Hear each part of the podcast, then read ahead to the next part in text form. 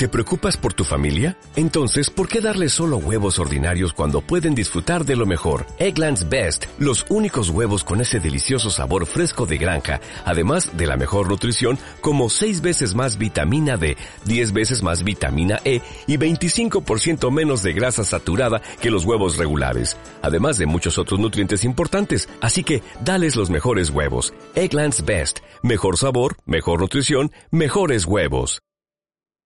La primera semana de noviembre termina con caídas generalizadas en los mercados de renta variable, caídas que se intensificaron tras la subida de 75 puntos básicos por parte de la Reserva Federal y el tono más hawkish empleado en la reunión del miércoles, lo que presionó al alza las tires. Destacan las caídas en Estados Unidos del Nasdaq y el Standard Poor's que perdían cerca de un 4 y un 7% respectivamente en la semana. En Europa la semana estuvo cargada de numerosos datos macro, destacando el IPC de octubre de la eurozona, que repuntó mucho más de lo esperado alcanzando un nuevo máximo histórico del 10,7%. En este contexto es difícil identificar el techo de la inflación, que permita al Banco Central Europeo suavizar su discurso.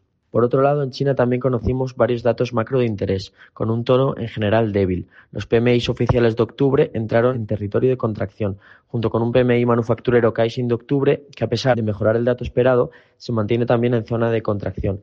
Por otro lado, durante la semana se reavivaron los rumores de mejora de la política cero COVID, que permite acabar con los confinamientos en marzo de 2023, favoreciendo una recuperación más sostenida de la economía. Si esto se confirma, la situación económica podría ir mejorando.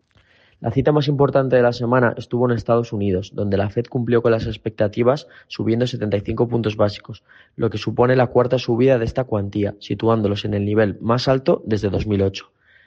La Fed considera apropiado continuar subiendo tipos, puesto que a pesar de la moderación en el crecimiento, el mercado laboral se mantiene robusto y la inflación está aún lejos del objetivo del 2%. Aún así, parece que el ritmo de subidas podría moderarse próximamente, bien en la última reunión del 2022 o en la primera reunión del 2023. Del mismo modo, el Banco de Inglaterra también cumplió con el guion, subiendo 75 puntos básicos hasta el 3%.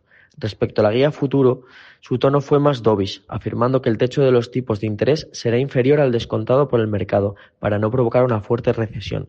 Esta moderación ha sido posible gracias al giro de 180 grados que dio Jeremy Hunt al plan fiscal expansivo de Listras, que esperamos que se confirme cuando presente el nuevo plan fiscal el primer ministro Sunak, que será en torno al 17 de noviembre. Por último, destacamos la decisión de Rusia de reanudar el pacto de exportación de cereales de Ucrania, justo lo contrario de lo anunciado el pasado fin de semana, lo que provocó una fuerte caída en los precios del trigo, justo el movimiento contrario al de hace unos días. De cara a la próxima semana, la atención estará puesta en las elecciones de mitad de mandato de Estados Unidos, que se celebrarán el próximo martes 8 de noviembre, y donde las encuestas apuntan a que los demócratas podrían perder ambas cámaras, dificultando la aprobación de nuevas leyes por parte del gobierno de Joe Biden.